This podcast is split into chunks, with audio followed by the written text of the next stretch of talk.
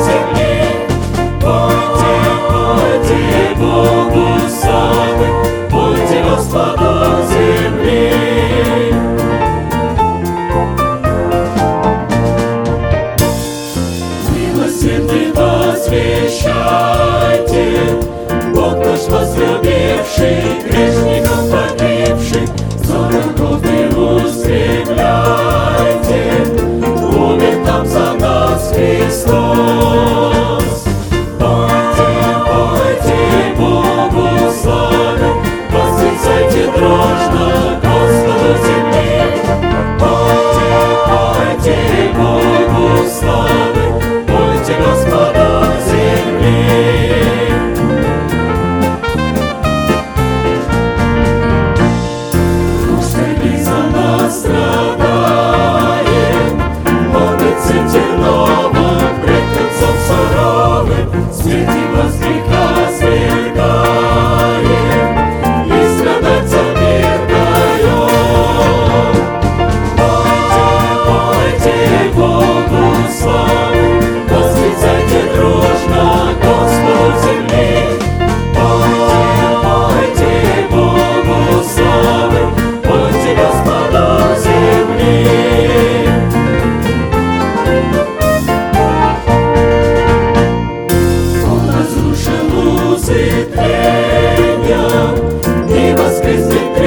И рано на рассвете, о Господь, Ты.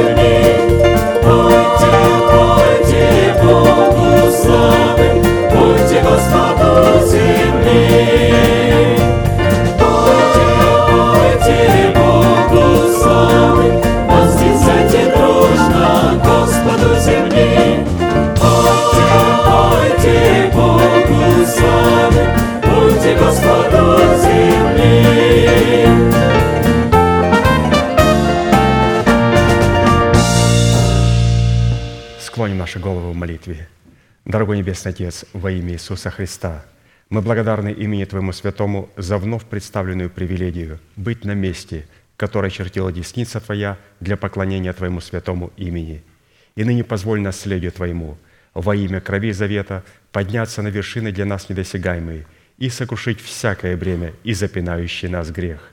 Да будут прокляты в этом служении, как и прежде, все дела дьявола, болезни, нищета, преждевременная смерть, демоническая зависимость, всевозможные страхи, депрессии, разрушения, косность, невежество – все это да отступит от шатров святого народа Твоего. И ныне встань, Господи, на место покоя Твоего Ты и ковчег могущества Твоего, и да облекутся святые Твои спасением Твоим, и да возрадуются пред лицом Твоим. Дай нам больше от Духа Твоего, пропитай нас Духом Твоим святым, позволь нам найти светлое лицо Твое – мы благодарим Тебя, что это служение представлено апостолом Аркадием в Твои божественные руки, и мы молим Тебя. Продолжай вести его рукой сильную и превознесенную. Великий Бог, Отец и Дух Святой. Аминь. Будьте благословены. Пожалуйста, садитесь.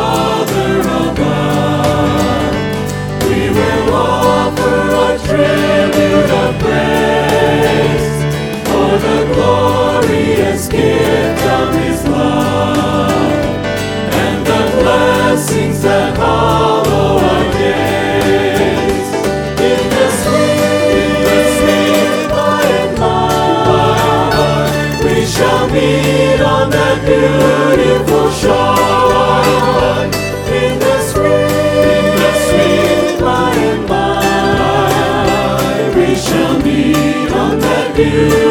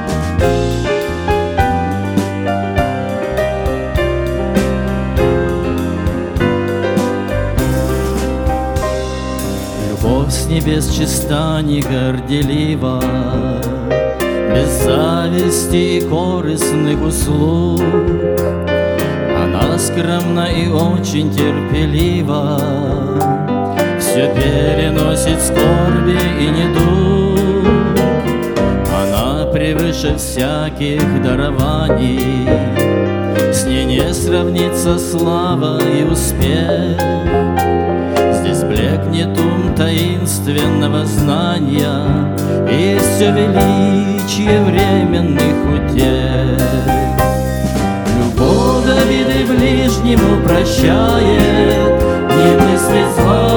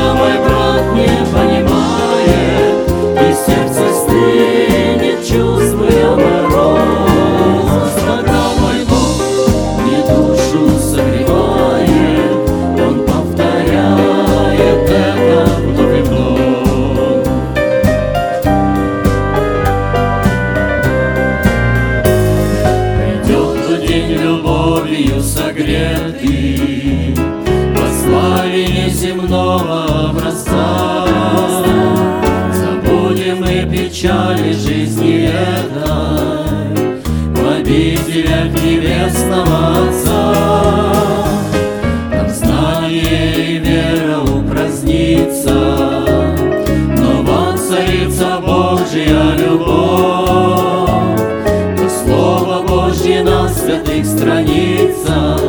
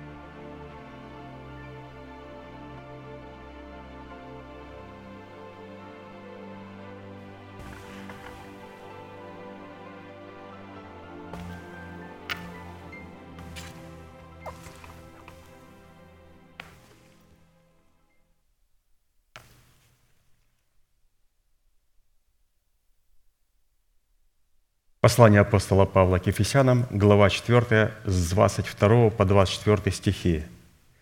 «Отложить прежний образ жизни ветхого человека, истлевающего в обольстительных похотях, а обновиться духом ума вашего и облечься в нового человека, созданного по Богу в праведности и святости истины». Право на власть – отложить прежний образ жизни, чтобы облечь свои тела в новый образ жизни – есть два образа жизни. Старый образ жизни и новый образ жизни. За старым образом жизни стоит ветхий человек, за новым образом жизни стоит новый человек. Но мы не сможем облечься в новый образ жизни, если мы не обновим нашего мышления. И когда мы приходим на это служение, это как раз то время, когда мы начинаем обновлять наше мышление – что впоследствии даст нам право облечь свои тела в новый образ жизни. И для выполнения этой повелевающей заповеди, записанной у апостола Павла и представленной в серии проповедей апостола Аркадия, задействованы три судьбоносных, повелевающих и основополагающих действия. Это отложить, обновиться и облечься. И как мы слышали, что от выполнения этих трех требований будет зависеть совершения нашего спасения. Спасение, которое дано в формате семени, чтобы мы смогли обрести его в формате плода правды.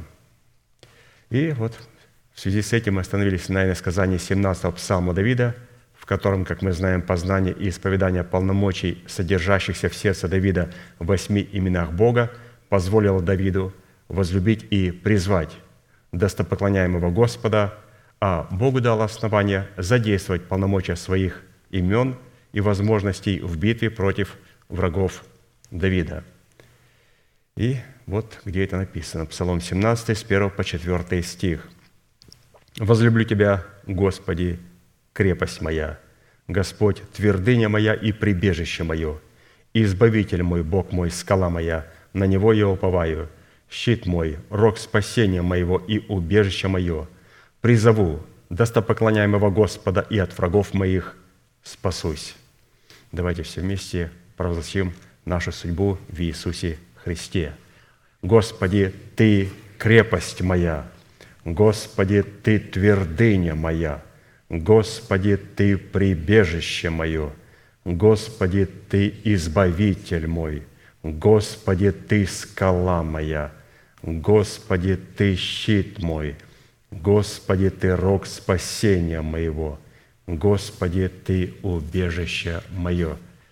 Да, увековечит Господь все эти слова в нашем сердце и да соделает нас достойными своих имен, своих достоинств и характеристик. Итак, учитывая, что в определенном формате, насколько это позволил нам Бог и мера нашей веры, мы уже рассмотрели свой наследственный удел во Христе Иисусе в полномочиях четырех имен Бога. Это в достоинстве крепости, твердыни, прибежища и избавитель. Поэтому мы продолжим рассматривать наш наследственный удел во Христе Иисусе в имени Бога «Скала». На иврите определение имени Бога «скала» содержит в себе такие смысловые значения. Скала – это острие горнего утеса, это камень, каменная ограда, это кровь, тень от скалы, это победоносный, это бивень слона, слоновая кость, это владычество вечное. Скала – это обетование пищи нетленной, и это утешение мира. То есть всякий раз, когда Писание говорит о, о скале, вот именно все вот эти восемь характеристик, которые были представлены пастором Аркадием, они присутствуют. Поэтому если мы сработаем с Богом, с Его именем «скала», то вот эти восемь характеристик должны присутствовать в этом имени и в этих отношениях вот с этим, с нашим Господом. Итак, в данной молитвенной песне Давида в имени Бога «Скала» сокрыт наследственный удел Сына Божия – в котором и через которого мы получаем победоносную способность сохранять и расширять спасение, которое состоит в усыновлении нашего тела искуплением Христовым.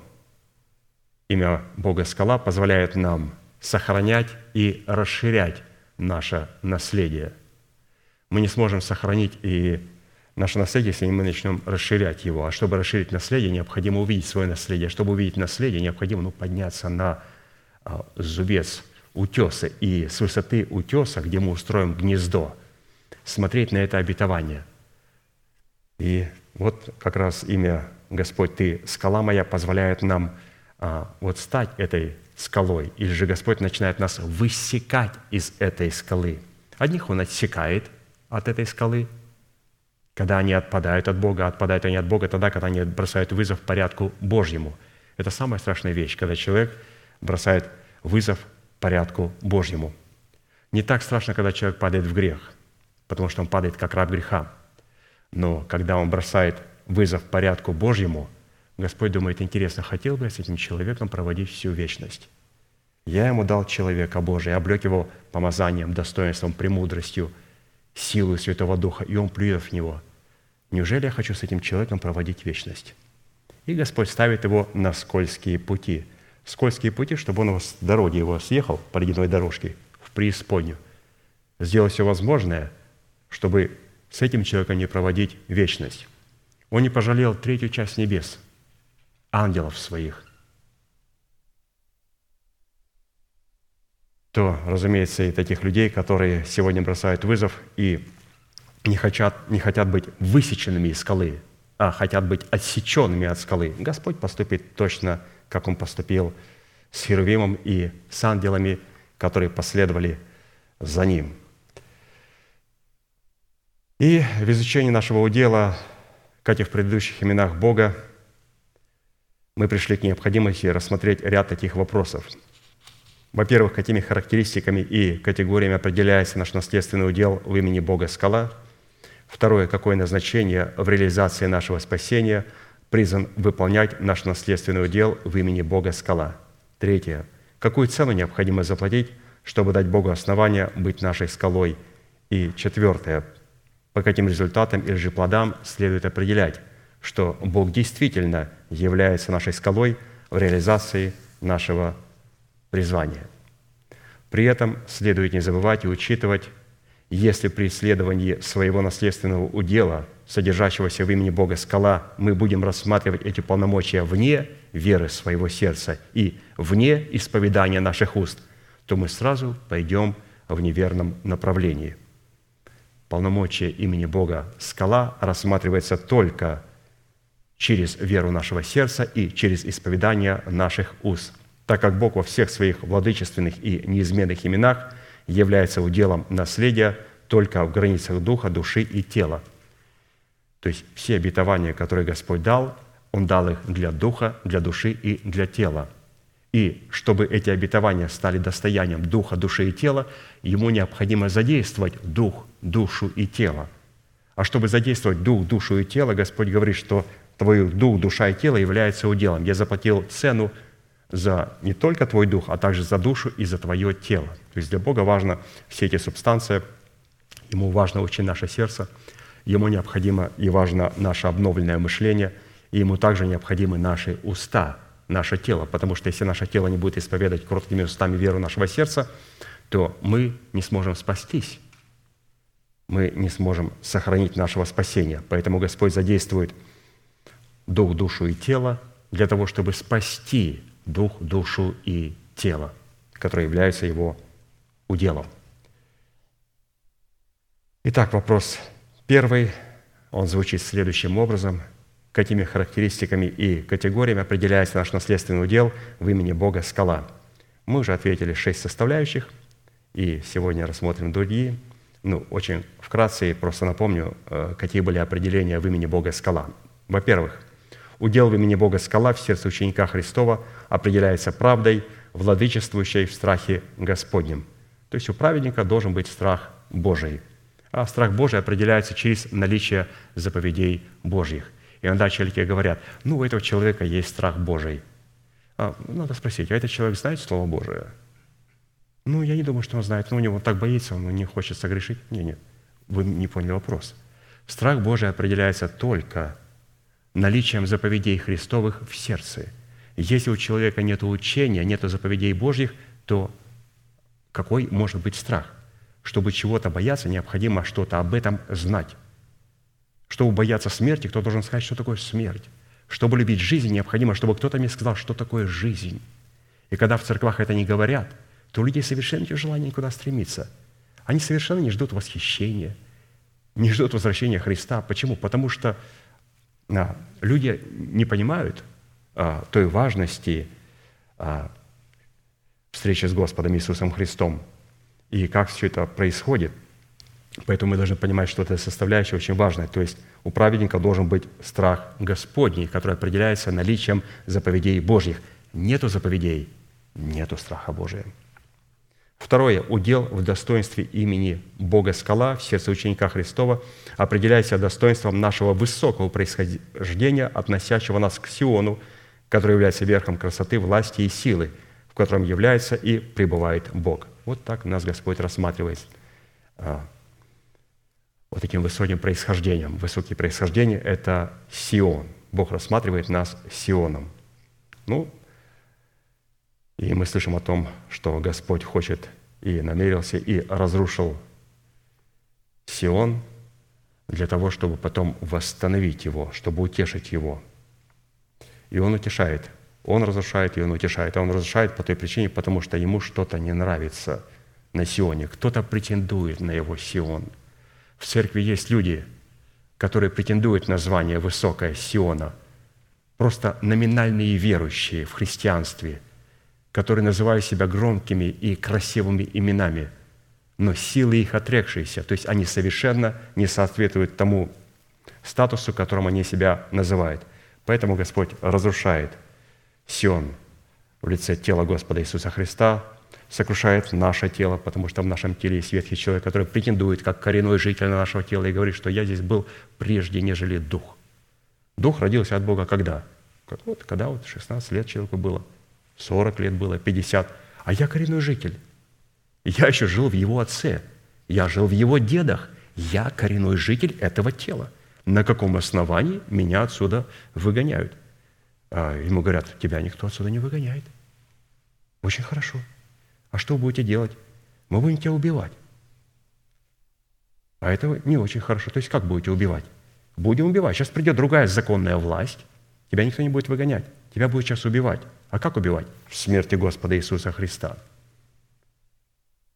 вот душа – это моя жена, говорит ветхий человек. Господь говорит, душа твоя жена? Да. И душу, душу убьем с тобой в смерти Господа Иисуса Христа. Да? Только она будет облагорожена в смерти Господа Иисуса Христа, когда Он умрет для своего народа, для дома своего Отца и своих расливающих желаний, и воскреснет в Иисусе Христе. А ветхий человек не воскреснет. Почему? Ветхий человек вне завета с Богом.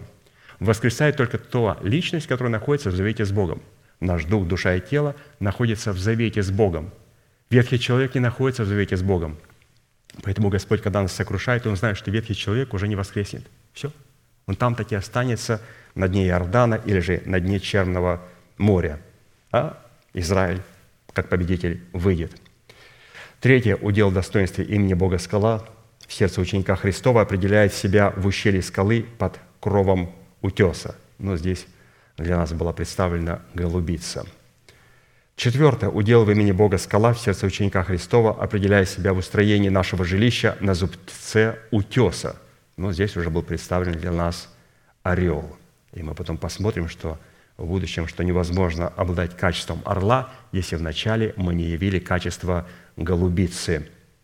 Если мы не научились быть в ущелье скалы под кровом утеса, то как мы устроим свое жилище на зубце утеса – чтобы устроить свое жилище на зубце утеса, необходимо быть под покровом утеса. Необходимо признать эту скалу, необходимо пребывать под этим покровом, признать авторитет Божий в своей жизни. И когда мы станем этой голубицей, только потом Господь нам даст возможность стать орлом, то есть устроить свое гнездо на зубце утеса. Пятое – Удел в достоинстве имени Бога скала в сердце ученика Христова определяется жилищем Бога в достоинстве Сиона. Шестое. Удел в достоинстве имени Бога скала в сердце ученика Христова определяя себя местом славы Господней. Это то место, где Господь показал Моисею славу. Он показывал Илью славу. И когда он попросил, покажи мне славу Твою – они все хотели видеть славу Божию. Он говорит, я тебе покажу мою славу Божию. А вот она в тебе. Во мне, Господи. Что ты имеешь в виду? Вот оправдание даром по благодати и искупления в Иисусе Христе. Это слава Божия. Вот дела правды, которые мы творим в Духе Святом. Это слава Божия. Мы приносим плод Духа. Это слава Божия. Пророки просили, Господи, покажи Твою славу, Твое могущество. Он говорит, я покажу ее только в Тебе. Покажу ее в Тебе. То есть ты увидишь меня позади, другими словами, позволь мне, пророк Божий, показать мою славу в Тебе. Если я тебе покажу свою славу вне Тебя, я убью Тебя этой славой. Но позволь мне свою славу, чтобы ты мог отобразиться от славы в славу, показать в Тебе. Ну что, если я покажу, какой я яркий – какой я страшный, какой я большой. Ты просто как таракан вот, сморщишься и скажешь, Боже мой. Он говорит, я этого не хочу сделать.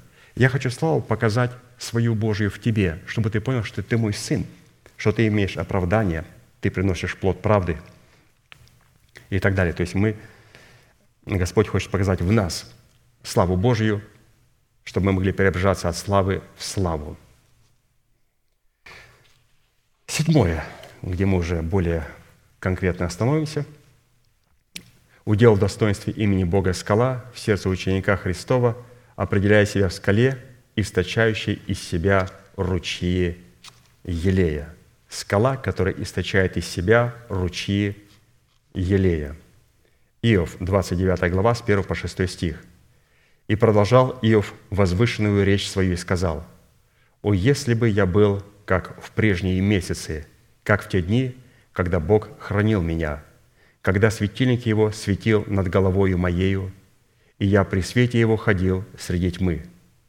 Как был я в дни молодости моей, когда милость Божия была над шатром моим, когда еще Вседержитель был со мною, и дети мои вокруг меня, когда пути мои обливались молоком, и скала источал для меня ручьи елея».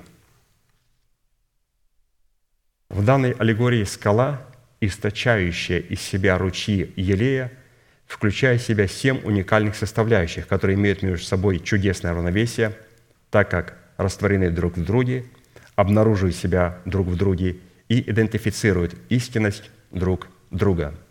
То есть и все они находятся, эти семь характеристик, включая скалу, встречающие для нас а, ручьи Илея, вот в этом повествовании книги Иов. И вот отсутствие хотя бы одной составляющей из этих семи будет означать, что все другие составляющие являются подделкой, и что Бог не хранит нас, а соблюдает нас для возмездия. Вот, пожалуйста. Одних Господь хранит, других Он соблюдает для наказания, для возмездия. Одних Он высекает, а других Он отсекает. Одни падают в грех, а другие отпадают от Бога. Как будто бы близкие слова, но совершенно разные люди.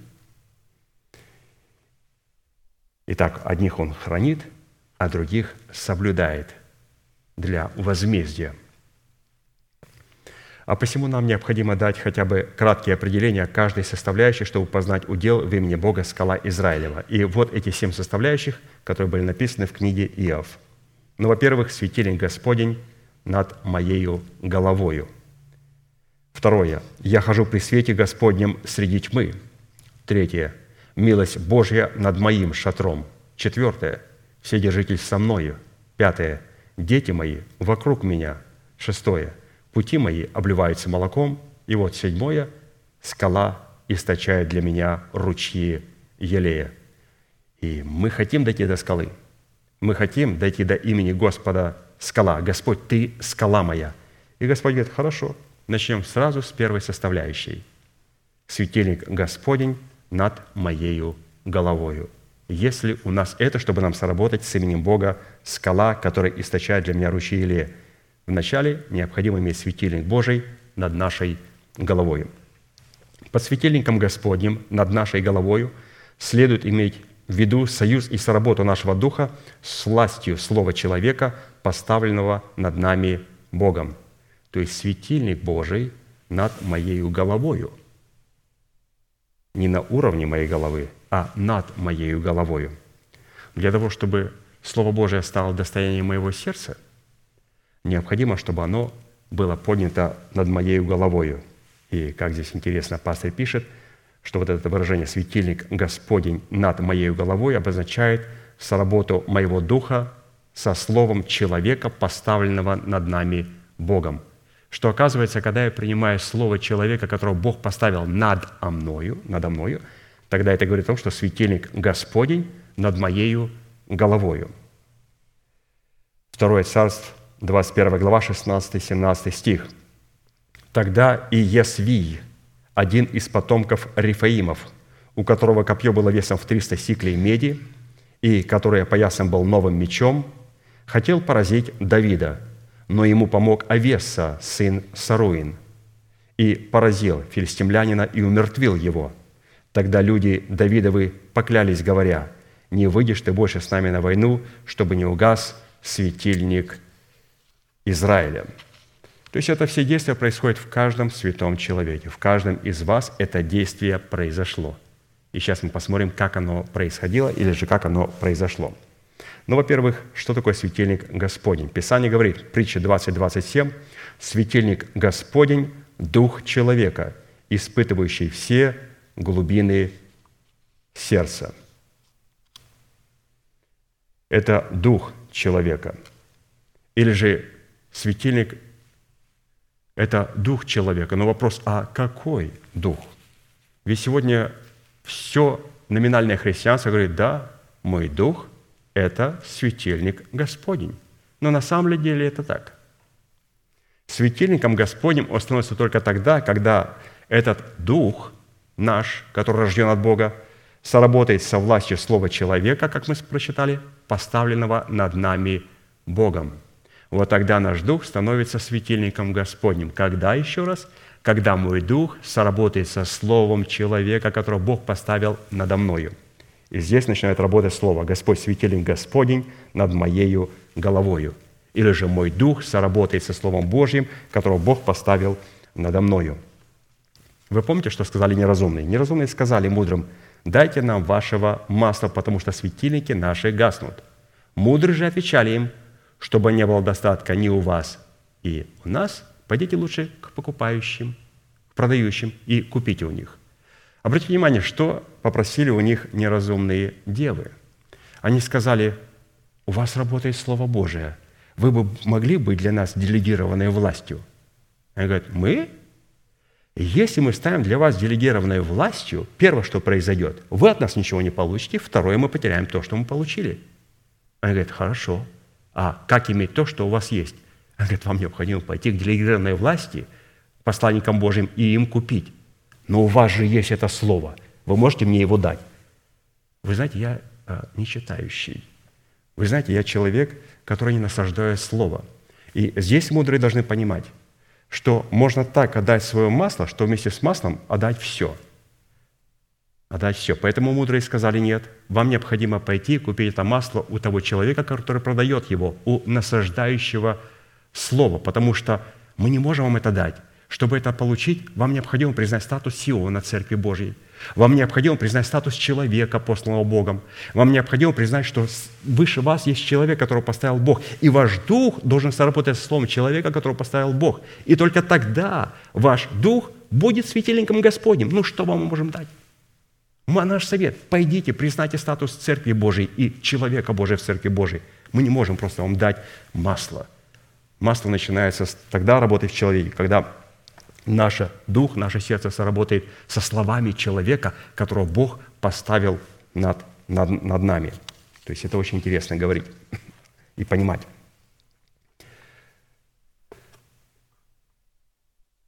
И здесь вот Давид представлен вот этим светильником, как светильник Господень. Если у нас Давид, если у нас Дух, который сработает Словом Божьим в устах помазанника Божьим – Писание говорит, более всего хранимого храни сердце твое, потому что из него источники жизни. Можно перефразировать следующим образом, говоря о нашем духе, который является Господним духом, должен являться Господним духом. Это бы, можно было бы сказать так, более всего хранимого соработа своего духа со властью слова человека, поставленного над тобою.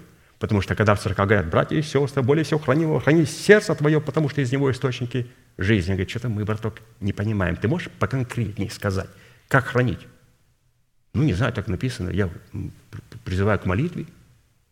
Громко крикнул, громко помолился на иных языках. Аллилуйя, аминь. Хорошее собрание было. Можно конкретизировать, что вы имеете в виду? Хранить свое сердце. Более всего хранимого храни с работу своего духа со властью слова человека, поставленного над тобою Богом. Вот так мы храним свое сердце, которое должно быть светильником Господним. И посмотрите, кто хотел убить Давида. Его имя филистимлянина – Иесвий. Иесвий переводится «обитающий на высоте». Он не хотел, чтобы наш дух признавал человека или же слова человека, который поставлен надо мной. Иесвей, наш интеллект говорит, подождите, подождите, мое имя, обитающий на высоте, это я, интеллект, должен занять это место, а не помазанник Божий в словах Его.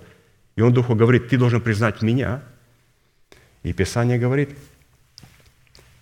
за то, что ты ум свой ставишь наравне с умом Божьим, вот я приведу на тебя иноземцев, лютейших из народов, и они обнажат мечи свои против красы твоей, мудрости и помрачет блеск твой. Не изведу тебя в могилу, и умрешь в сердце морей смерти убитых. Что происходит? ты ум свой ставишь наравне с умом Божьим. Имя этого филистимлянина было Иесвий, обитающий на высоте, или же интеллект, который хочет поставить свой ум наравне с умом Божьим. Я тоже понимаю так, как пастырь. Зачем мне нужно слушать пастыря, когда я тоже получаю откровение? Мы должны понимать, это заговорил во мне потомок Рифаимов – заговорил мой интеллект. Молчал, молчал, и вдруг заговорил. А как он заговорил? Что у него было? У него было копье в 30 сиклей, 300 сиклей. То есть, что такое 300 сиклей? Самсон взял и связал 300 лисиц, факелы, хвост к хвосту, и пожег жатву филистимскую. То есть, интеллект говорит, у меня есть 300 лисиц, и это копье. Я вожусь а, постановлениями братских советов. У меня есть предание старцев, нам это передали наши деды. И также у него был новый меч. Новый меч – это, пускай это передали наши деды, пускай это передали наши баптисты, прадеды, пускай это передали наши про-про-про-про-про-про-прадеды, православные католики, но они совершенно не имеют никакого отношения к древнему пути добра. Писание говорит, у этого филистимлянина был новый меч – эти истины, несмотря на то, что им сотни лет, тысячи лет, они никакого отношения не имеют к древнему пути добра. Древний путь добра – это вечный путь, это правило, по которым живет Бог и по которым должны жить мы.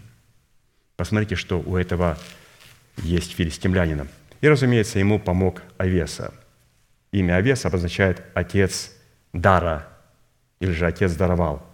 Писание говорит во второе послание к Коринфянам, Он дал нам способность, или же даровал нам способность быть служителями Нового Завета не буквы, но духа, потому что буква убивает, а дух животворит. Вот, пожалуйста, здесь представлен для нас Овеса.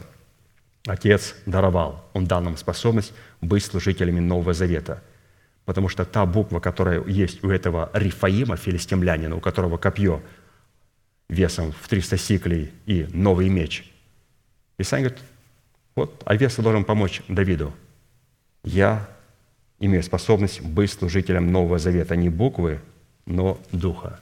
Потому что буква убивает, здесь подразумевается вот это копье, 300 сиклей и новый меч, а дух животворит. Это когда мой дух сработает со словами человека, которого Бог поставил надо мною. Это была первая составляющая, одна из семи составляющих благословений Иова. Иов идет к скале, которая источает для него ручьи елея. Ну вот первая составляющая – светильник Господень над моей головой, сказал Иов. Давайте сделаем после этого первого шага второй шаг. Что было во-вторых у Иова?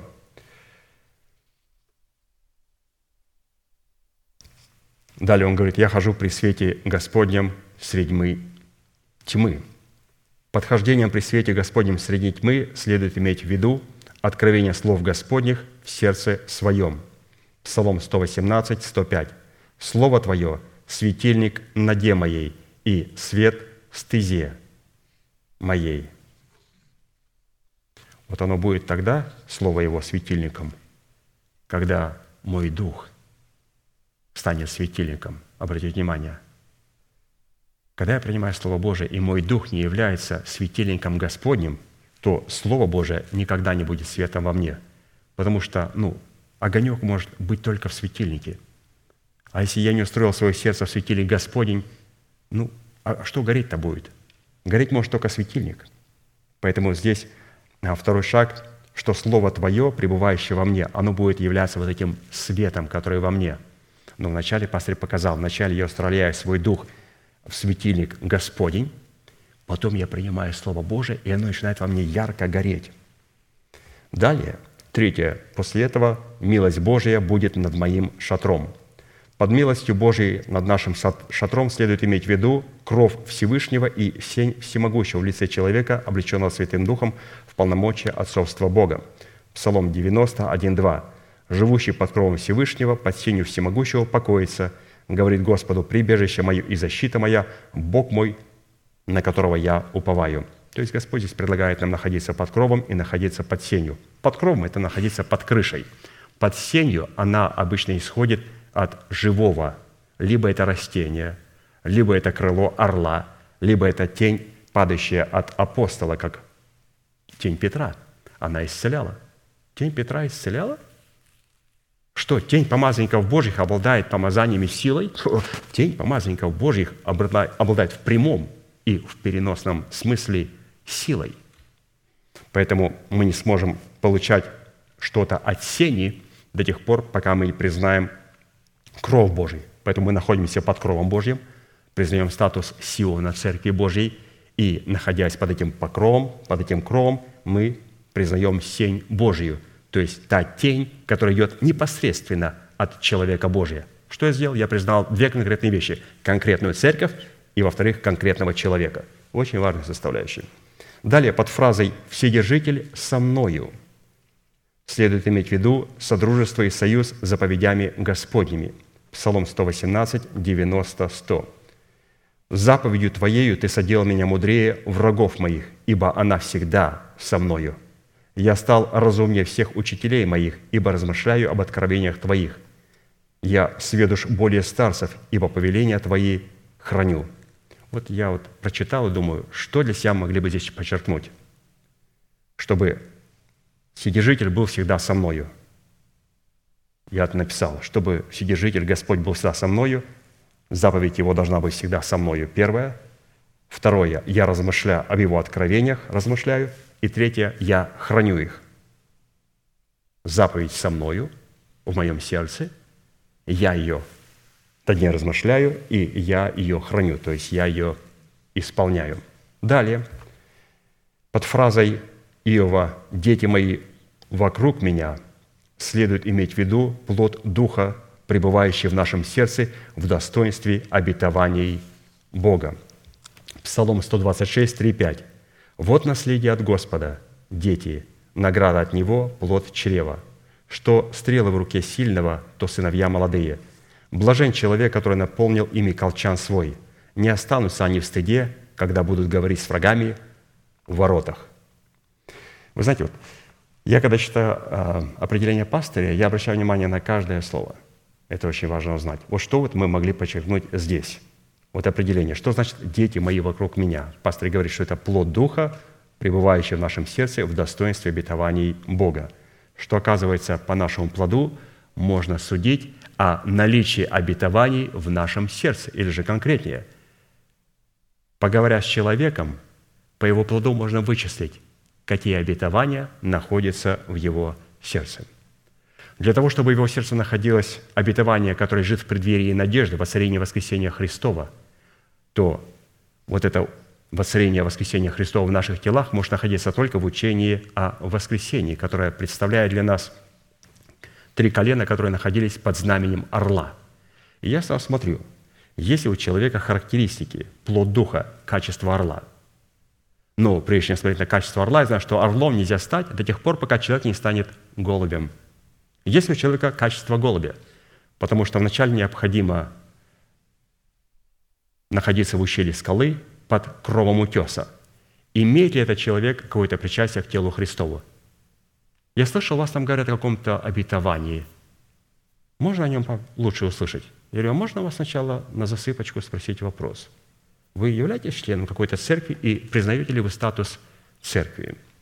И признавая статус церкви, вы имеете конкретного человека, под сенью которого можете учиться? Он говорит, нет.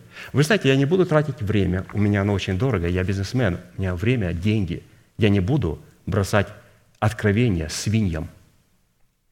Для того, чтобы говорить человеку обетование, относящегося к преддверию нашей надежды, воскресения Христова, мне надо убедиться только в одном. Он голубится – и он орел, у него есть хотя бы вот эти качества. Итак, наш плод, плод нашего духа, он может выражать себя в обетованиях Бога. То есть по плоду нашего духа, по качественным характеристикам нашего духа можно говорить о каких обетованиях и какие обетования есть в человеке. Под фразой следующей Иова он говорит, «Пути мои обливаются молоком». Следует иметь в виду откровение истины, которое мы можем получить в собрании святых – в толкованиях посланников Бога. Оси 14 глава, 5-10 стих. «Уврачую от падения их, возлюблю их по благоволению, ибо гнев мой отвратился от них. Я буду росой для Израиля, он расцветет, как лилия, и пустит корни свои, как ливан. Расширятся ветви его, и будет красота его, как маслины, и благоухание от него, как от ливана. Возвратятся сидевшие под тенью его, будут изобиловать хлебом и расцветут, как виноградная лоза. Славны будут, как вино ливанское. Что мне еще за дело до идолов, скажет Ефрем? Я услышу его и презрю на него. Я буду, как зеленеющий кипарис. От меня будут тебе плоды. Кто мудр, чтобы разуметь это? Кто разумен, чтобы познать это? Ибо правы пути Господни, и праведники ходят по ним, а беззаконные падут на них. И другое место, притча 4.18, «Стезя праведных, как светило лучезарное, которое более и более светлеет до полного дня». То есть вот, пожалуйста, чтобы наши пути обликовались молоком, необходимо вот ходить по путям правды. И последняя фраза, седьмая, Иов говорит, «Вот теперь скала моя источает для меня ручьи елея». Вот посмотрите, сколько надо было сделать шагов для того, чтобы подойти к имени Бога. «Господи, Ты скала моя!» И чтобы эта скала начала для меня источать ручьи елея. Отсюда следует иметь в виду содружество наших уст с устами Бога. Когда наша скала начинает источать для меня ручьи елея, это говорит о том, что у нас есть содружество с устами Божьими. Исайя 51, 16. «И я вложу слова мои в уста твои, и тенью руки моей покрою тебя, чтобы устроить небеса и утвердить землю, и сказать Сиону, ты мой народ». Опять, что Господь сделает, чтобы скала могла источать для нас ручьи Илея? Он говорит, я вложу слова мои в уста твои, это позволит мне устроить твои небеса, то есть это позволит нам обновить наше мышление и утвердить твою землю, то есть утвердить обетование для нашего тела. Вот надо же к этому прийти. Посмотрите, сколько семь шагов сделал Иов, чтобы его скала начала источать ручьи Елея. Ему необходимо было вот эти слова вложить в свои уста. А это невозможно, если мы не устроим свои небеса и не начнем утверждать нашу землю. Поэтому здесь пастор говорит, это содружество наших уст с устами Бога. Содружество наших уст с устами Бога. Вы помните, какие были последние слова Давида? Писание говорит, «Дух Господень говорит во мне, и слово Его на языке у меня. Сказал Бог Израилев, говорил о мне, скала Израилев». Вот эти интересные последние слова Давида. Бог говорит через него. И наша скала будет источать для нас ручьи елея, если Господь увидит содружество наших уст с устами Божьими. Или же когда Бог начнет говорить в нас и через нас. Вы скажете, а как это? Бог будет говорить, Он там, я здесь. Вот когда Слово Божие начнет говорить, и мы будем исповедовать веру нашего сердца, это будет как раз те слова, которые Давид сказал. Это последние мои слова. Скала Израилева сказал обо мне. Бог говорит во мне. То есть не уже не я говорю, а Бог говорит во мне. Уста Давида стали равнозначными устам Божьими. Он начал исповедать веру своего сердца. Но чтобы исповедать веру своего сердца, вот сразу можно сказать, вот, надо начинать с первого шага. С первого шага – это обладать светильником Господним. И мы говорим, светильник Господень. Как получить светильник? Где он находится? Светильник Господень надо мною.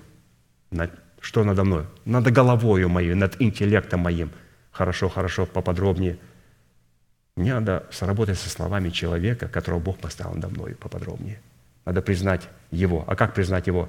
Признать статус церкви, потом признать статус этого человека и начинать соработать своим духом с этим человеком и исповедовать веру своего сердца. Ну, вот такая интересная седьмая составляющая. Давайте перейдем к восьмой составляющей. Восьмое. Удел в достоинстве имени Бога скала, сердце ученика Христова, определяя себя в победе над филистимлянами. Первое царство, 14 глава, с 1 по 23 стих. А, выборочно. «В один день сказал Иоаннафан, сын Саулов, слуге оруженосцу своему, «Ступай, перейдем к отряду филистимскому, что на той стороне». А отцу своему не сказал об этом. Народ же не знал, что Иоаннафан пошел. Между переходами, по которым Иоаннафан искал пробраться к отряду филистимскому, была острая скала с одной стороны и острая скала с другой. Имя одной – Бацец, а имя другой – Сена – то есть бацец и сена обозначает светлый, неприступный. Неприступный, потому что острый. Светлый и неприступный. Две скалы. Потом пастор покажет, как надо сработать с Туримом и Тумимом. Светлый и неприступный. Урим и Тумим, Слово Божие и Дух Святой, для того, чтобы поразить филистимлян. Ну, здесь уже география определилась, значит, Иоаннафан а, подошел к этим двум скалам – Бацец и Сена, светлая и неприступная, Дух Святой и Слово Божие. Одна скала выдавалась с севера к Мехмасу, другая с юга к Гиви. То есть, пожалуйста, север и юг. Север – это сторона, на которой приносили жертву, юг – это прообраз разумного служения. Представьте тела ваши в жертву живую для разумного служения. Пожалуйста, здесь вот дальше продолжает э, Дух Святой показывать, каким образом можем победить филистимлян. Нам нужен Бацес и Сена, светлый и неприступный, Дух Святой, Слово Божие, Урим и Тумим, и нам нужно измерение севера и юга, когда мы представляем наши тела в жертву живую для разумного служения. Вот интересные параметры, чтобы победить наших филистимлян, то, что живет в нас. «И сказал Анафан слуге оруженосцу своему, «Ступай, перейдем к отряду этих необрезанных. Может быть, Господь поможет нам, ибо для Господа нетрудно спасти через многих или немногих». И отвечал оруженосец, «Делай все, что на сердце у тебя. Иди, вот я с тобою, куда тебе угодно». И сказал Иоаннафан, «Вот мы придем к этим людям и станем на виду у них. И если они так скажут нам, «Остановитесь, пока мы подойдем к вам», то мы остановимся на своих местах и не взойдем к ним. А если так скажут, «Поднимитесь к нам», то мы взойдем, ибо Господь предал их в руки наши. И это будет знаком для нас. Когда оба они стали на виду у отряда филистимского, то филистимляне сказали, «Вот евреи выходят из ущелий, в которых прятались они». И закричали люди, стоявшие, составляющие отряд, к Иоаннафану и оруженосцу его, говоря, «Взойдите к нам, и мы вам скажем нечто». Тогда Иоаннафан сказал оруженосцу своему, «Следуй за мною».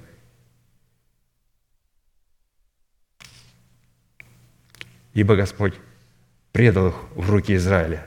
То есть они выбрали себя ну, самый трудный путь – восходить на гору, на скалы неприступные. Обратите внимание, в неприступные скалы. Восходить на скалы. И они говорят, если нам скажут, надо восходить на скалы, надо обновлять свое мышление. Если я прихожу в собрание, в служение, и мне надо слушать Слово Божие, напрягать свое мышление, а, сработать с Словом Божьим. А когда я прихожу, красиво хор спел, несколько красивых стихов,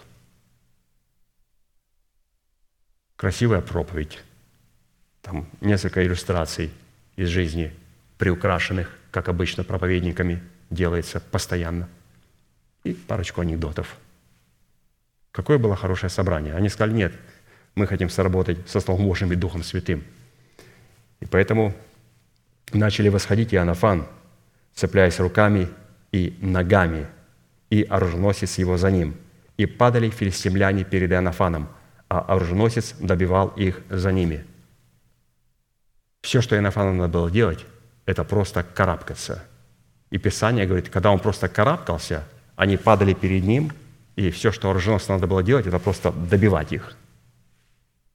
Вы представляете, святые? Нам просто надо сработать со Словом Божьим, ну, карабкаться, будем говорить. Цепляться руками и ногами – все, что надо будет делать нашему оруженосцу, это просто добивать врагов. Иногда мы говорим, да ну, невозможно потерять свою душу. Святые, надо начинать цепляться. Цепляться руками и ногами. Конечно же, невозможно победить их своей силой врагов. Они сильнее нас. Но если мы начнем подниматься на откровениях Божьих, размышлять, исповедовать их, то все, что надо будет сделать нашему оруженосцу, это просто добивать тех, кто будет падать а, перед нами. Итак, с одной стороны, под образом хананской земли, которая является собственностью и святыней Бога, подразумевается Церковь Христова, живущая в перстном теле в измерении времени. Вот, пожалуйста, не только мы живем, святые, в перстном теле, оказывается, тело Господа Иисуса Христа, Церковь Господа Иисуса Христа, она находится в перстном теле – А с другой стороны, под образом хананской земли, которая является собственностью святыни Бога, подразумевается наше перстное тело, наше перстное тело, искупленное кровью креста Христова. То есть Церковь Христова состоит из наших тел. Почему мы сказали, а, это перстное тело? Потому что ну, здесь сидят люди, которые являются Церковью Христова. И мы находимся в тленных перстных телах. И мы являемся Его телом. Его тело находится на земле. И представьте, насколько заинтересован Бог – Он заинтересован, ну, как всегда, больше нас в том, чтобы воцарить воскресение Христова в наших телах, потому что Его тело состоит из наших тел, а наши тела тленные и перстные, больные и немощные. И он хочет посрамить ад, он хочет посрамить смерть, он хочет показать, что его тело – славное тело. Не там славное. То, что там он не знает, что происходит там, он знает, что происходит здесь. Вот все то, что находится в Поднебесье, под небеса. Что такое Поднебесье? Господи, меня там не интересует, что происходит. Поднебесное меня интересует все, что находится под небом. Вот здесь, вот что там находится. Покажи здесь себя. Покажи среди святых себя. Вот тело твое, перстное. И мы сейчас будем смотреть, каким образом мы будем соработать с Богом, чтобы тело Христа это фонтан, наполняющийся во всем, стал обладать воскресением Христом. Это наши тела должны обладать воскресением Христом, потому что тело Христово состоит из наших тел. Кто же такие филистимляне? Филистимляне – это коренные жители хананской земли, которые отвергли обрезание, служившее на теле человека заветом между Богом и человеком. Израильтяне в своем большинстве относились к ним с презрением, говоря о них «это необрезанный филистимлянин», Образом необрезанных филистимлян в нашем теле является наше необрезанное мышление и расливающее вожделение нашей души, облеченные нами в псевдо-благочестие. Образом же необрезанных филистимлян в среде избранного Богом народа является категория душевных людей, которые, не разумея праведности Божьей и усиливаясь поставить собственную праведность, не покорились праведности Божьей, так как отвергли о себе волю Божью – об обрезании своего сердца и своих ушей. То есть категория людей, которые не разумеют праведности Божьей, или же это в Церкви Божьей находится, а в нас это вот эти все желания, необрезанное мышление, расливающее желания, которые облекаются в псевдоблагочестие. Так что, святые, вы знаете, это находится и в нас, и находится в теле Христом. И мне всегда нравится, когда пастор не просто куда-то туда показывает, а когда он показывает эту географию на нас самих. И совершенно потом по-другому смотришь на церковь и на людей. Когда ты понимаешь, что то, что есть в церкви, это есть и в нас. И потом думаешь, да, интересно, это все есть во мне, это все есть в моем теле. Оказывается, этот нечестивый беззаконный не только есть в церкви Христовой, это есть во мне, это есть в каждом из нас. В лице ветхого человека – в лице необрезанного мышления и расливающих вожделений, которые что делают? Облекают себя в псевдоблагочестие. А посему на протяжении всех ветхозаветной истории между филистимлянами и израильтянами с периодическим успехом то одних, то других продолжалась непримиримая вражда, порой переходящая в жестокое и кровопролитные сражения. Под образом же истинных израильтян просматривается образ нового человека, созданного по Богу праведности и святости истины, носителя программы закона Духа жизни. А под образом филистимлян просматривается образ ветхого человека, носителя программы павшего Херувима. Образ вершины в двух выдающихся острых скал представляет сердце человека, боящегося Бога, мудрость Тумима и свет Урима. То есть Бацец и Сена – это две скалы, обозначают светлый и неприступный – мудрость Тумима и свет Урима. Образ Иоаннафана в данном событии – это образ нового человека, в котором пребывают два великих свидетеля, предстоящие перед Богом всей земли в достоинстве Тумима и Урима, или же этих двух скал. В то время как образ слуги Иоаннафана – это образ членов его тела, или же нашего тела, отданных нами в рабство праведности. Вот оруженосец его. Кто является оруженосцем – вот наше тело, наши уста, наше тело является оруженосцем. Мы носим оружие, которым надо будет потом добивать просто смерть. Карабкаясь по вершинам Тумима и Урима, вверх Янафан со своим верным слугой произвел ошеломляющую победу над всеми филистимскими ополчениями, как в своем теле, так и вне своего тела, в среде избранного Богом остатка. То есть любая победа, которая происходит в нас, как здесь написал интересно пастор брат Аркадий, она производит а, победу не только в наших телах, она производит победу в теле Христовом, в Церкви Христовой. Почему? Потому что тело Христово состоит из наших тел. Поэтому Бог заинтересован И Он хочет, чтобы мы получали исцеление. Он хочет. Он хочет, чтобы а, держава смерти была шумом не спровергнута в лице этого закона, и на этом месте стал другой закон, закон Духа жизни. Он хочет этого. Почему? Потому что Он любит своего Сына. Не потому, что мы хорошие, а потому, что Он любит своего Сына, а раз мы поместили себя в Сына Божия Иисуса Христа, Он любит нас. Он любит свое тело. Определением удела в имени Бога скала Израилева в нашем сердце является победа над филистимлянами с позиции двух выдающихся острых скал в достоинстве Тумима и Урима. Вопрос следующий. Какое назначение в реализации нашего спасения призван выполнять наш наследственный удел в имени Бога скала? О, мы уже перешли к второму. Да, это все. Мы, значит, закончили первый вопрос. Вопрос первый. Надо дать определение и критерии и категории имени Бога скала. Да, у нас вот теперь вопрос второй. Классический вопрос. Еще раз, как он звучит. А, какое назначение в реализации нашего спасения призван выполнять наш наследственный удел в имени Бога скала. Итак, первое назначение. Первое назначение – удела в имени Бога скала Израилева, пребывающего в сердце ученика Христова, призвано давать нам живую воду для утоления жажды нашего нового человека, в котором призвана являть святость Бога непокорным сынам Бога. То есть, опять же, это все есть в нас. Скала Израилева, она должна дать нам живую воду для утоления жажды нашего нового человека. Числа 27, 13. «И сказал Господь Моисею, говоря, «Возьми жезл и собери общество, ты и Аарон, брат твой, и скажите в глазах их скале». Скажите, просто скажите в глазах всего народа скале, и она даст из себя воду. И так ты изведешь им воду из скалы, и напоишь общество и скот его. И взял Моисей жезл от лица Господа, как он повелел ему. И собрал Моисей и Аарон народ к скале, и сказал он им – Пастор удивляется, говорит, почему он обращается к народу? Господь сказал, возьми жезл и скажи скале. И вот это неповиновение Моисея обрекло его на то, что Господь сказал, что ты не увидишь, не войдешь в землю обетованную, ты только увидишь ее издалека. Итак, Моисей берет жезл, становится перед скалой – отворачивается от скалы спиной, поворачивается к ней спиной и начинает говорить с народом.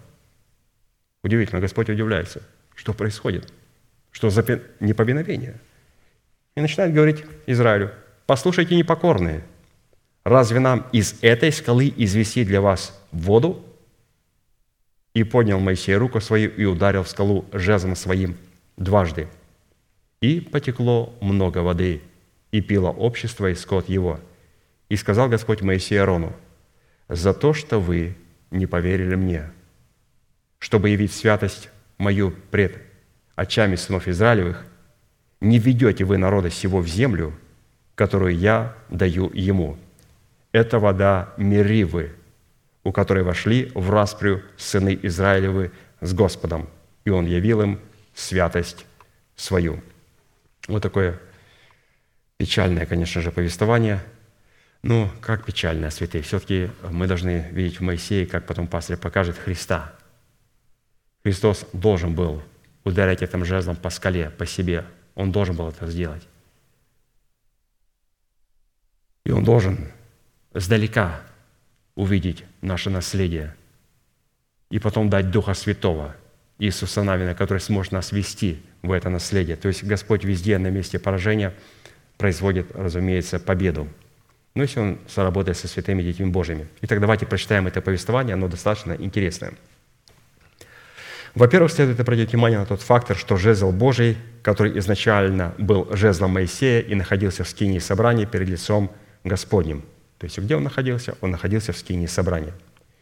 Еще мы можем заключить, что Моисей не мог по своему усмотрению пользоваться жезлом Божьим, а только по повелению Бога, полученному в откровении – Насколько нам известно, жезл Моисея, который он бросил по повелению Бога, стал змеей, от которой он в страхе бежал. Но когда Бог повелел Моисею взять змея за хвост, змея в его руке опять стала жезлом, о котором Бог сказал, что теперь этот жезл будет называться жезлом Бога, потому что Бог будет посредством его творить чудеса. Сам по себе образ жезла в Писании символизирует либо уста человека, либо уста Бога. Исайя 11 глава, 4-5 стих написано – он будет судить бедных по правде и дела страдать, страдальцев земли и решать поистине. И жезлом уст своих поразит землю, и духом уст своих убьет нечестивого, и будет припоясанием чресел его правда, и припоясанием бедер его истина». До того, как Моисей бросил жезл по повелению Бога, его уста не являлись устами Бога – но после того, когда по повелению Бога он бросил свой жезл на землю, и затем по повелению Бога вновь взял его за хвост, уста Моисея стали устами Бога. Образ жезла, брошенного Моисеем по повелению Бога на землю и поднятого вновь от земли, это образ души, потерянной в смерти Господа Иисуса и обретенной в новом качестве в Его воскресении. То есть это очень важные а, характеристики, параметры. То есть будем это делать такие ремарки и делать такие заметочки, крестики, помнить, что этот жезл, брошенный Моисеем по повелению Бога, является образом души, которая потеряна в смерти Господа Иисуса Христа и снова была обретена, но только уже в новом качестве, где она стала жезлом Божьим. Когда уста Моисея стали устами Бога, он обрел способность обуздывать свои уста и стал человеком, кратчайшим из всех людей на земле – Именно это качество делает наши уста жезлом Божьим. Числа 12.3. Моисей пишет сам о себе. Моисей же был человек, кратчайший из всех людей на земле. То есть вот так вот Моисей, автор, написал о себе. И это было полное смирение. А такие слова, вот интересно, что это можно сказать либо законченный хам, либо законченный кроткий человек, святый. Когда автор говорит – я наикратчайший человек из всех людей на земле, перед нами либо законченный сатана и хам, либо святой человек, помазанник Божий. Мы должны это сильно понимать. Когда человек говорит, подражайте мне, как я Христу, либо это законченный хам, негодяй, живет как сатана, либо это помазанник Божий, посланный Богом, и представляет отцовство Бога на земле. Мы должны это понимать. Поэтому Моисей говорит – что он был наикратчайший человек из всех людей на земле. Это было полное смирение, и он соответствовал этому. Исповедание веры наших уст напрямую зависит от потери нашей души в смерти Господа Иисуса. Еще одну ремарочку, ремарку делаем. Исповедание нашей веры наших уст напрямую зависит от потери нашей души в смерти Господа Иисуса Христа, в которой мы умираем для своего народа, для дома своего Отца и для расливающих вожделений своей души – и затем получаем свою душу в новом качестве. Что я для себя подчеркнул, и давайте для себя подчеркнем, святые, что исповедание веры наших уст напрямую зависят от потери нашей души. Наши уста, относящиеся к инстанции нашей души, обретенной нами в воскресении Иисуса в новом качестве, становятся обузданными Святым Духом, что дает нам способность исповедовать веру Божию, пребывающую в нашем сердце – Именно по природе своих уст мы можем испытывать себя на предмет отношения самого себя к избранному Богу остатку и на предмет нашей способности исповедовать веру своего сердца. Если человек Христом Господа Иисуса не умер для своего народа, для дома своего Отца и для расливающих вожделений своей души, исповедание жезла Его уст, какие бы места Писания мы не брали в свои уста, будут являться праздными словами – Псалом 49, 16, 22. «Грешник уже говорит Бог, что ты проповедуешь уставом мои и берешь завет мой в уста твои, а сам ненавидишь наставление мое и слова мои бросаешь за себя. Изобличу тебя и представлю пред глаза твои грехи твои. Уразумейте это, забывающие Бога, дабы я не восхитил и не будет избавляющего». Именно по природе наших уст – мы можем испытывать себя на предмет отношения себя избранному Богом остатку. И что если наши уста относящихся к нашей душе, не были потеряны в смерти Господа Иисуса Христа, мы не умерли в смерти Господа Иисуса Христа. То есть можно исповедовать веру, вот здесь параллельно, надо, святые, надо понять ее.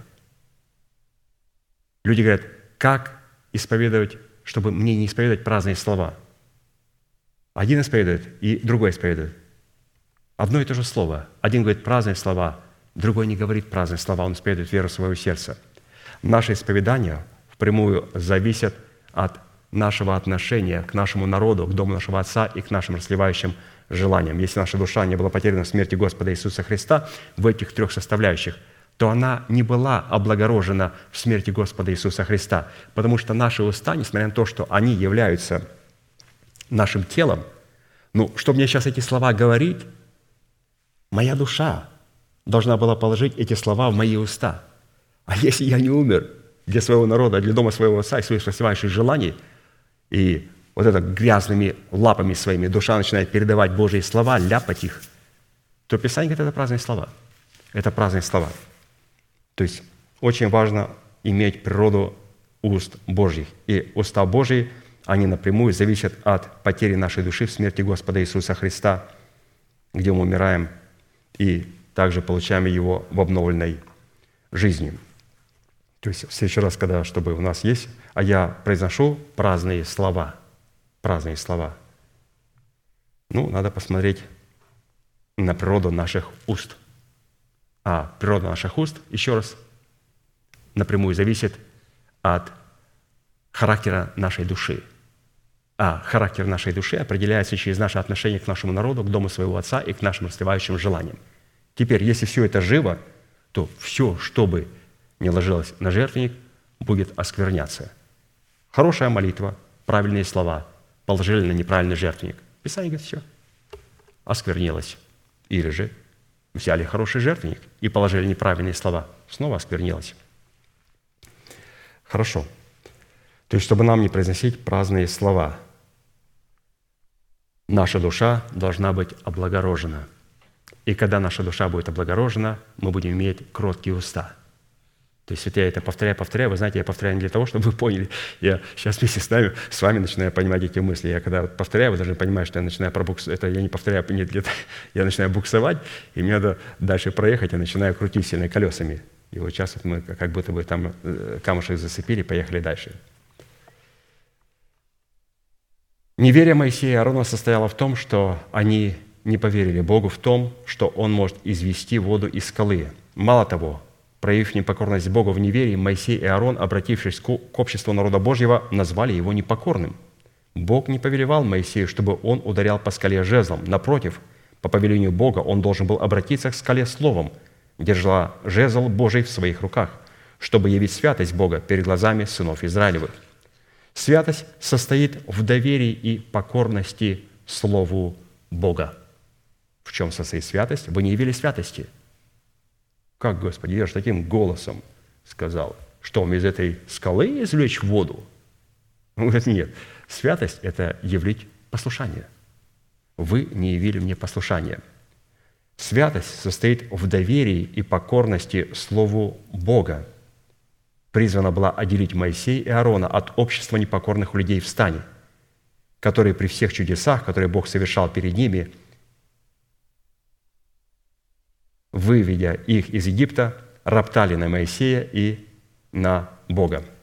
И причина неверия, в котором Моисей и Аарон не смогли явить святости или же послушания Богу перед глазами сынов Израилевых, состояла в том, что они незаметно для себя стали общаться с непокорными.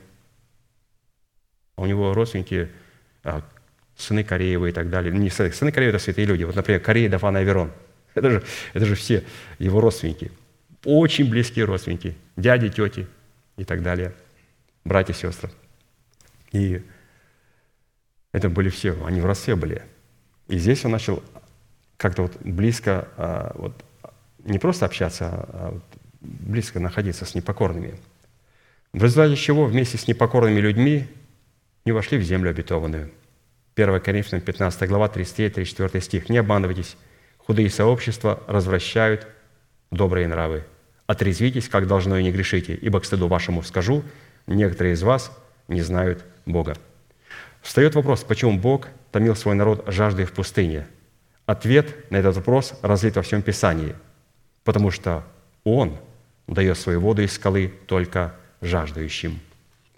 Иоанна 7, 37, 39. «В последний же великий день праздника стоял Иисус и возгласил, говоря, «Кто жаждет, иди ко мне и пей. Кто верует в Меня, у того, как сказано в Писании, из чрева потекут реки воды живой». Сие сказал Он о Духе, которого имели принять верующие в Него, ибо еще не было на них Духа Святаго, потому что Иисус еще не был прославлен. Таким образом, образ воды, изведенной Моисеем из скалы по повелению Бога, представлял образ Святого Духа. Итак, подводя итог данной составляющей, следует, что назначение удела в имени Бога скала Израилева, пребывающего в сердце ученика Христова, призвано давать Святого Духа только тем человекам, которые жаждут Его и приготовили для Него свое сердце, для того, чтобы явить святость Божию. Потому что без явления святости Божией мы никак не сможем а, извлечь воду из скалы. Ну, святые, думаю, достаточно на сегодня. Хорошо, давайте будем молиться. Если вы, у вас будет возможность, а вы можете послушать эту проповедь пастыря. Это был месяц февраль, 28 число, 20 год служения в пятницу. То есть, разумеется, там пастырь приводит очень много интересных повествований, объясняет его с разных сторон. Ну, в рамках этого служения мне необходимо было очень много сокращать и сокращать. Поэтому будьте благословены в вашей молитве. Пожалуйста, будем молиться.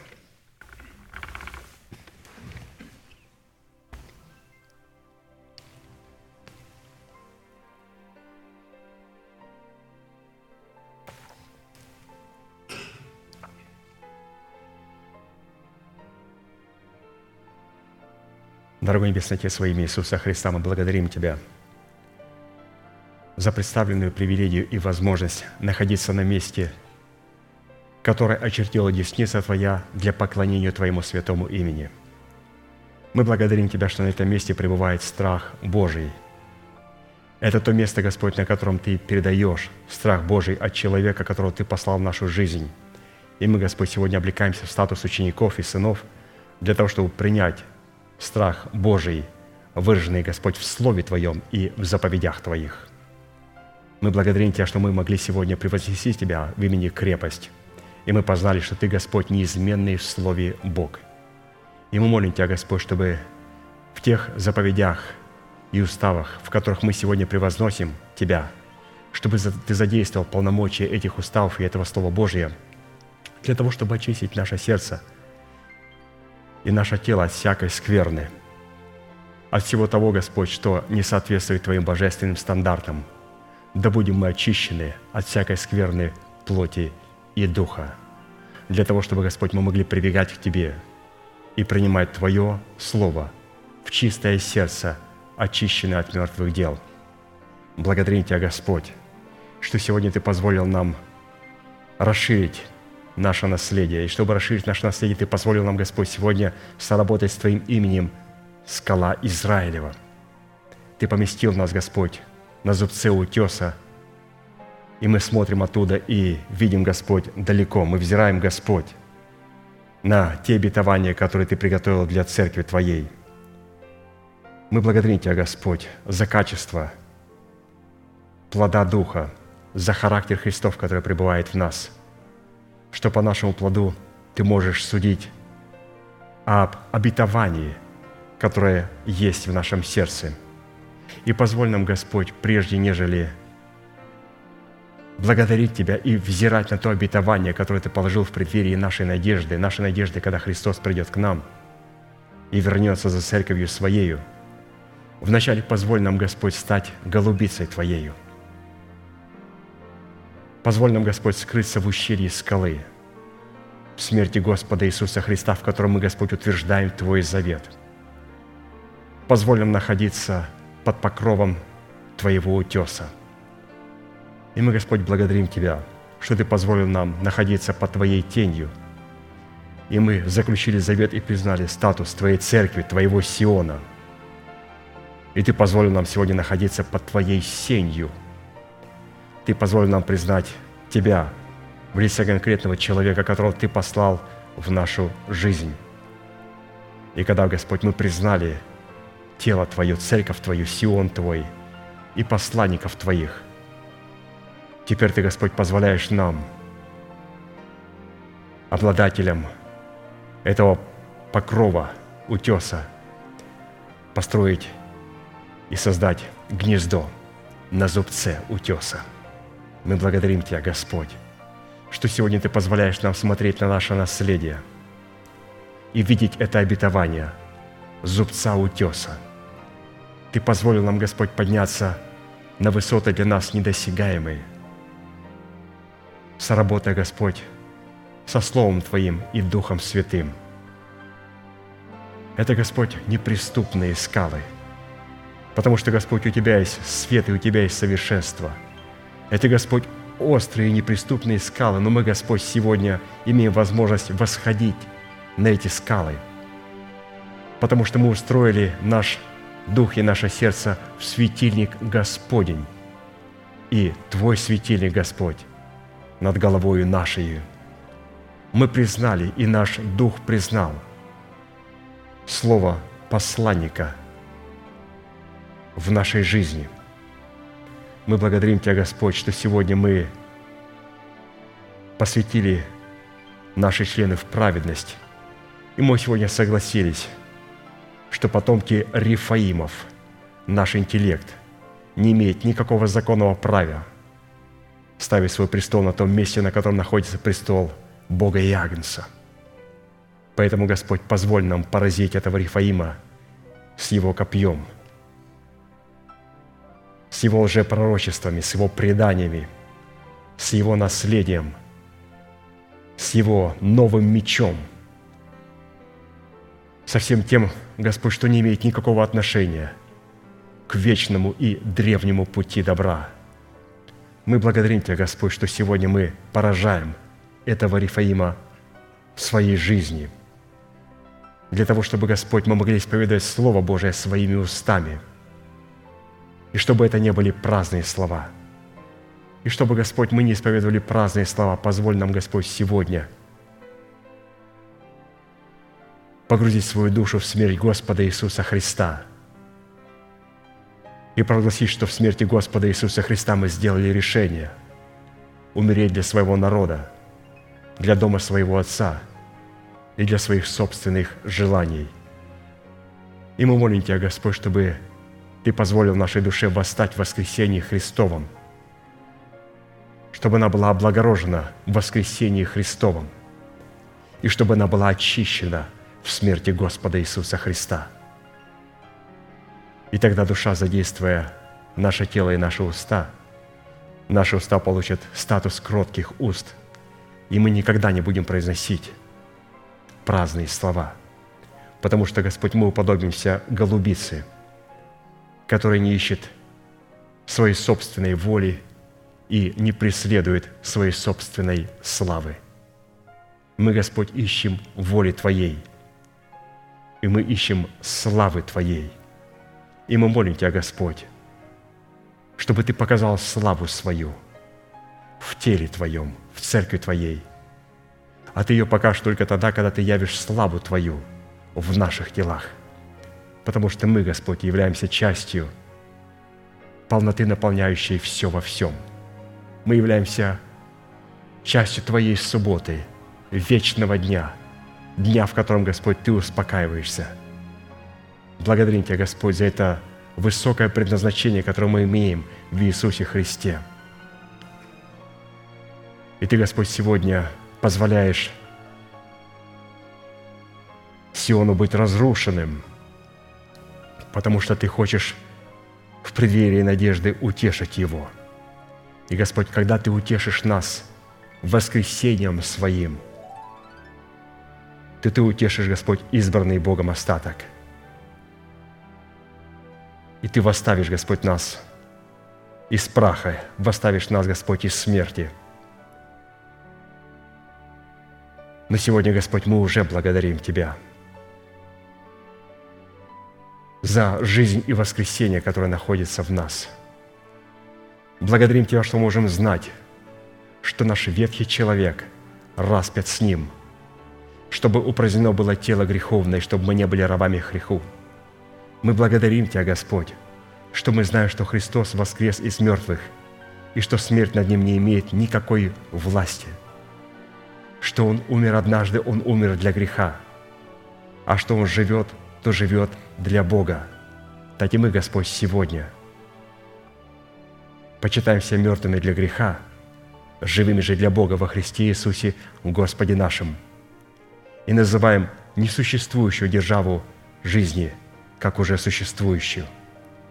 Благодарим Тебя, Господь, что сегодня находится держава жизни в Иисусе Христе –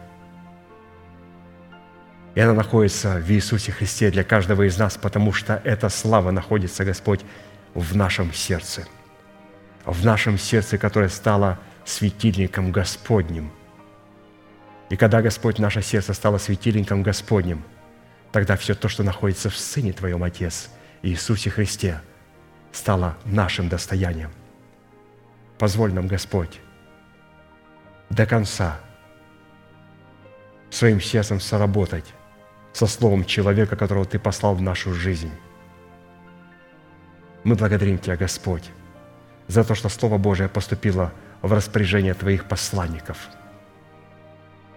Благодарим Тебя, Господь, что сегодня то Слово, которое они передали нам, поступило в распоряжение нашего Духа. И мы молим Тебя, Господь, чтобы это Слово поступило в распоряжение нашей души, и оно облагородило душу нашу, чтобы наши уста – когда они получат Слово в распоряжение и в исповедание, не были словами праздными. Благодарим Тебя, Господь, за тот елей и за тот горящий светильник. Благодарим Тебя, Господь, за Твою мудрость, что Ты позволяешь нам, Господь, сегодня платить цену для того, чтобы обладать этим елеем –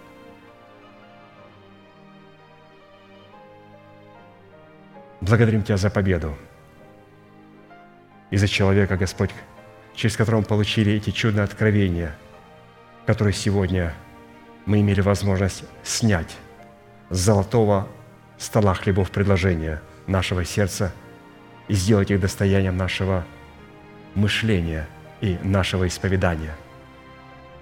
Мы благодарим Тебя, Господь, за нашего пастыря, брата Аркадия, и мы молим Тебя о Твоей милости – чтобы она благопоспешила нашей скорой встрече, для того, чтобы ты начал далее и далее через твоего посланника, насаждающего Слово, полагать твои хлебы в наше сердце, на золотой стол хлебов предложения.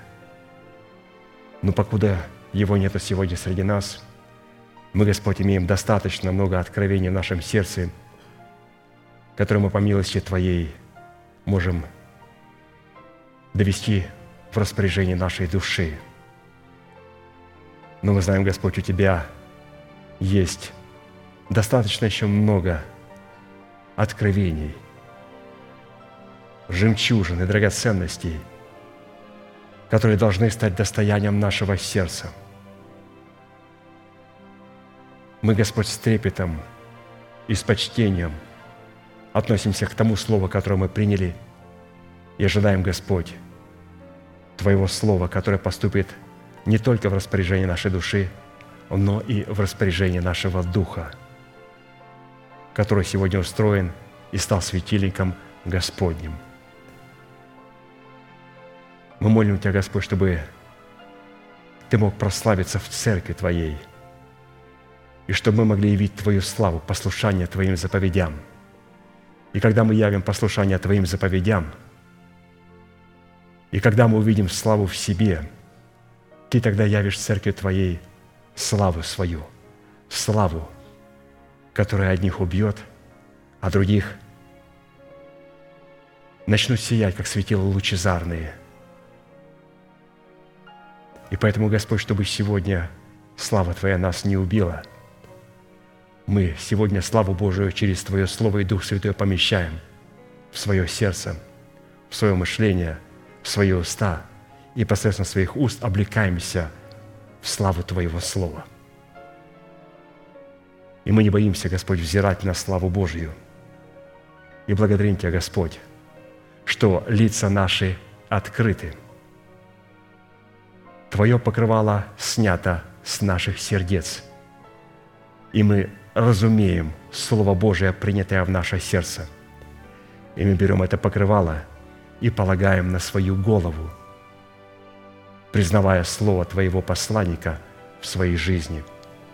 И когда покрывало стало достоянием нашей головы, тогда наше сердце получило способность разуметь Слово Божие и ту премудрость, Господь, которая обитает в нашем сердце. Благодарим Тебя, Господь, за Церковь Божию, за святых. Мы молим Тебя, Господь, чтобы когда Ты являть будешь славу свою, чтобы Ты мог посрамить смерть, и чтобы смерть была поглощена победою Христовой, чтобы у смерти больше не было жала, и у ада не было никакой победы. Мы молим Тебя, Господь, чтобы Ты вырвал жало у смерти. А для этого, Господь, позволь нам взять этого змея за его хвост. И когда, Господь, мы возьмем нашего змея за хвост, когда мы сможем обуздать наши уста кротостью Христовой, тогда Ты у смерти выдернешь жало. И тогда у ада не будет никакой победы. Благодарим Тебя, Господь, что в нашей жизни у смерти вырвано жало. Да будут разрушены все дела дьявола на этом месте. Всякая нищета, всякие болезни, недуги, депрессии, разрушение, косность, невежество. Во имя Иисуса Христа все это да отступит от шатров святого народа Твоего. И да будет, Господь, слава Твоя над шатром нашим и над святыми Твоими, над Сионом Твоим. Благодарим Тебя, Господь, за это служение и принимаем, Господь, благословение в предстоящих служениях. Наш великий Бог, Отец и Дух Святой. Аминь. Отче наш, сущий на небесах, да святится имя Твое, да придет царствие Твое, да будет воля Твоя и на земле, как и на небе – хлеб наш насущный, подавай нам на каждый день, и прости нам долги наши, как и мы прощаем должникам нашим. И не веди нас в искушение, но избавь нас от лукавого, ибо Твое есть царство и сила и слава во веки. Аминь.